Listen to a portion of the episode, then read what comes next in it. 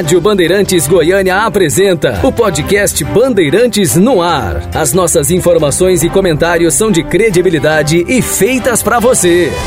Olá, sejam muito bem-vindos em mais um episódio do podcast da Rádio Bandeirantes Goiânia, que tem um novo nome, será Sem Retranca. E hoje vamos falar do Atlético Goianiense, seu adversário nas oitavas de final da Copa do Brasil, que será o Atlético Paranaense.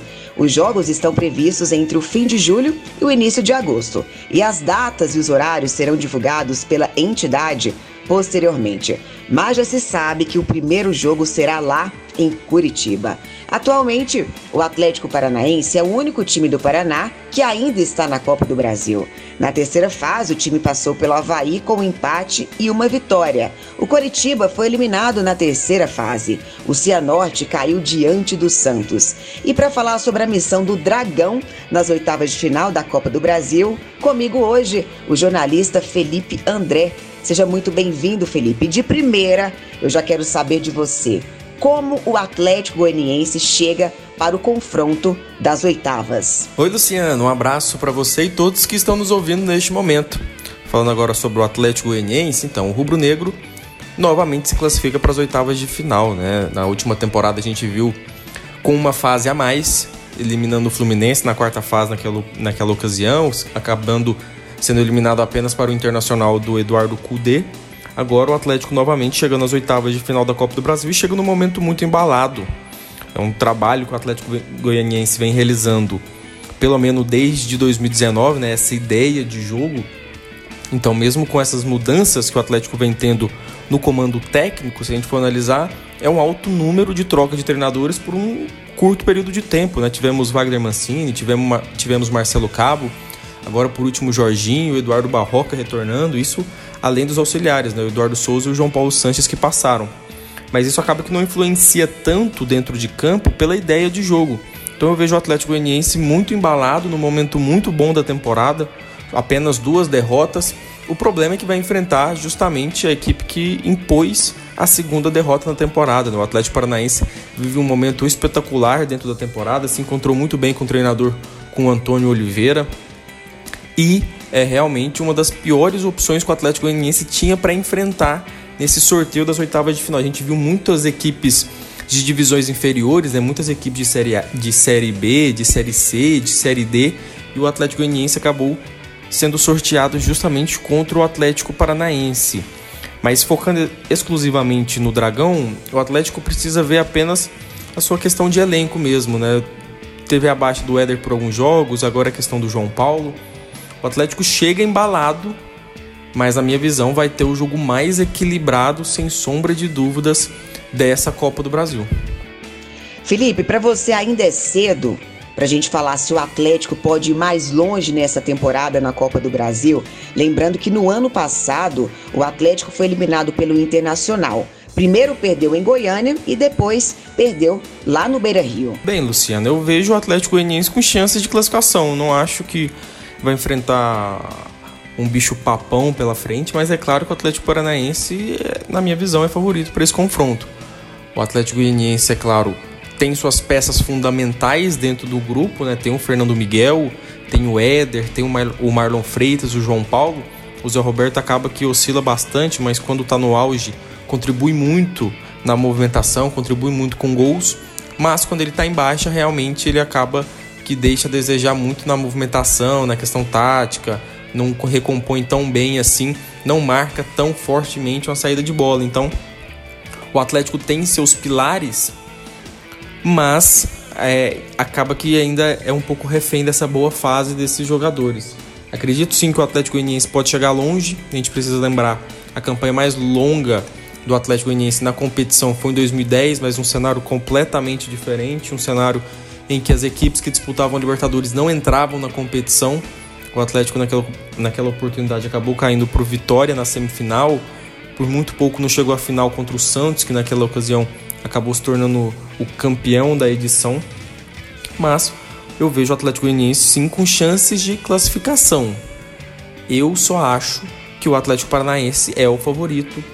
E o até por questões de elenco e outras coisas que a gente pode falar um pouco mais para frente, mas o Atlético Goianiense tem chances. eu só acho que são menores que a do Furacão. Ainda estamos no começo do mês de julho e acredito que a gente já pode falar um pouquinho. Qual time é melhor? Mais seguro, um time mais encorpado, o Atlético Goianiense ou o Atlético Paranaense? Luciana, se a gente for falar em elenco, eu vejo o Atlético Paranaense com mais opções no banco de reservas do que o Atlético Goianiense.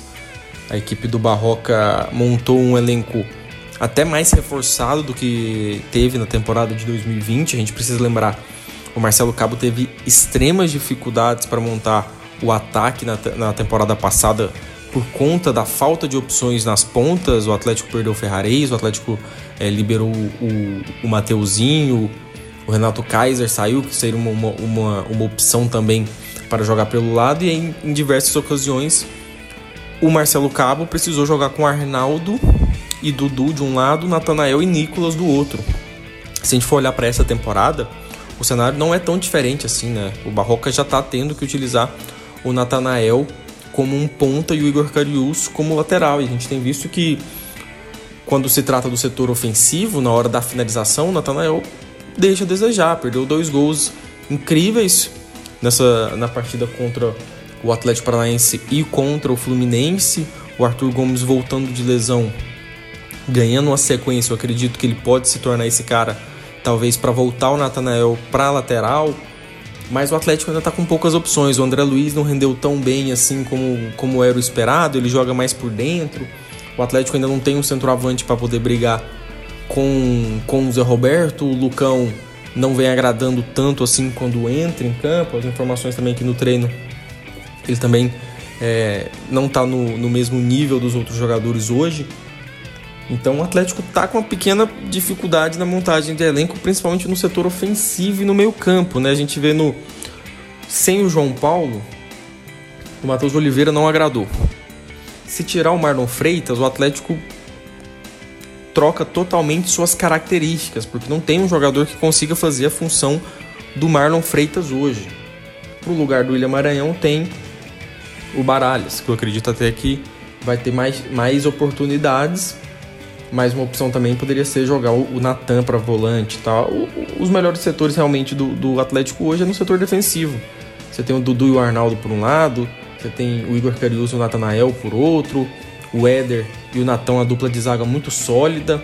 Agora com a chegada do, do Erley também, apesar de não achar que ele vai ser titular, mas ele vai agregar experiência vai dar uma opção a mais, porque você não pode depender apenas de um zagueiro no seu banco de reservas, como vinha acontecendo com o Oliveira. A partir do momento que o Éder ficou fora. O único zagueiro no banco era o Michel, que é um jovem jogador, ainda tem idade para o sub-20, então claramente é, sempre foi elogiado, mas nem, nem por isso ele vinha sendo utilizado na Série A. Né? Ele jogou alguns jogos goiano, mas sem passar disso. Então eu vejo o Atlético Goianiense com dificuldades na montagem do elenco, do elenco como um todo. Se a gente for olhar time titular por time titular, eu acho as duas equipes bem similares.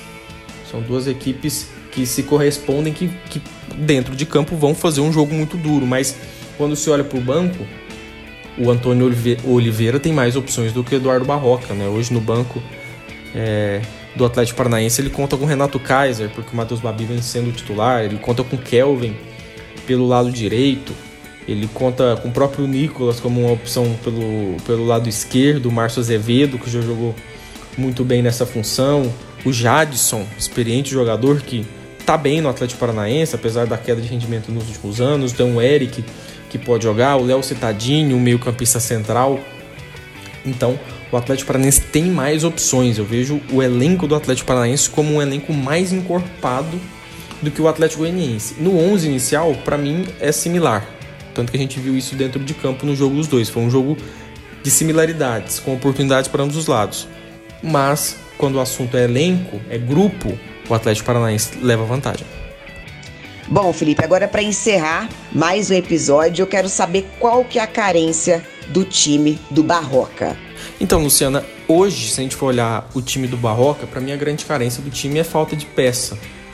É falta de elenco mesmo, porque no time titular é, é, é difícil criticar alguém nesse momento que o Atlético Goianiense está vivendo.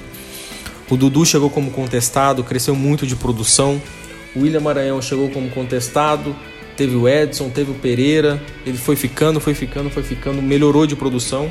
Acredito que ainda deixa muito a desejar na saída de bola, mas melhorou bastante em relação ao que apresentou em 2020. Marlon Freitas está numa fase muito boa, João Paulo estava numa fase muito boa, Janderson é o mesmo jogador, é, deixa a desejar alguns pontos, mas corresponde muito em outros. Fernando Miguel é um baita de um goleiro. A dupla de zaga, uma dupla de zaga muito sólida. Não sentiu a ausência do João Vitor, que, que foi titular na temporada passada. Então, você olha o time titular do Atlético, é um time muito bem montado, com a ideia de jogo muito específica. Nas últimas duas, três partidas a gente tem visto algumas jogadas de bola, ensaia, é, de bola parada, algumas jogadas ensaiadas em cobrança de faltas, que a gente não, via, não, não tinha visto e agora o Eduardo Barroca está começando a implementar. Então são alternativas, algumas pequenas variações, algumas pequenas possibilidades que podem definir um jogo que o Eduardo Barroca está implementando. Mas eu bato na tecla que o Atlético precisa de mais opções, precisa de um centroavante para brigar com o Zé Roberto, precisa de um meio-campista para quem sabe se o Marlon Freitas tiver uma lesão, tiver uma suspensão, acontecer alguma coisa, alguém para jogar precisa alguém para disputar a posição com o João Paulo, porque o Matheus Oliveira não vem correspondendo, chegou a não ser nem relacionado no clássico contra o Goiás, porque o desempenho estava mal nos treinos. Então o Atlético precisa de mais opções. Chegou o Erle para o sistema de zaga, tem o Arthur Henrique que chegou também para a lateral esquerda. Eu acredito que precisa de mais, precisa de mais um, dois jogadores ali para o meio campo, talvez um centroavante, um ponta, talvez já que com o Arthur Gomes voltando, acredito que o Ronald não vai ficar, acredito que o Ronald será negociado com o futebol português em agosto. Então, são opções. O Watson sempre fala que. O Watson, até depois do jogo contra o Fluminense, falou em até quatro opções. Eu acho que é mais ou menos o número é por aí mesmo. Mas o, o Watson, desde o campeonato, desde o início do campeonato, vem falando que vai tratar com calma. Já estava buscando o zagueiro, só acertou a contratação de um zagueiro agora. Então, ele vai procurar por mais opções no mercado. Eu só acho que poderia ser um pouquinho mais rápido, poderia tentar alguém já pensando na Copa do Brasil, o que agora fica um pouco mais difícil, né? Porque se já jogou por uma equipe, não pode jogar de novo. Mas para mim a grande carência do elenco do Atlético hoje, do time do Barroca, é realmente a falta de algumas peças que não conseguem ter substitutos à altura. Quero te agradecer imensamente pela sua participação, Felipe André. E você ouviu mais um episódio do podcast Sem Retranca. Voltamos na próxima sexta-feira. Você acompanhou mais um episódio do podcast Bandeirantes no Ar.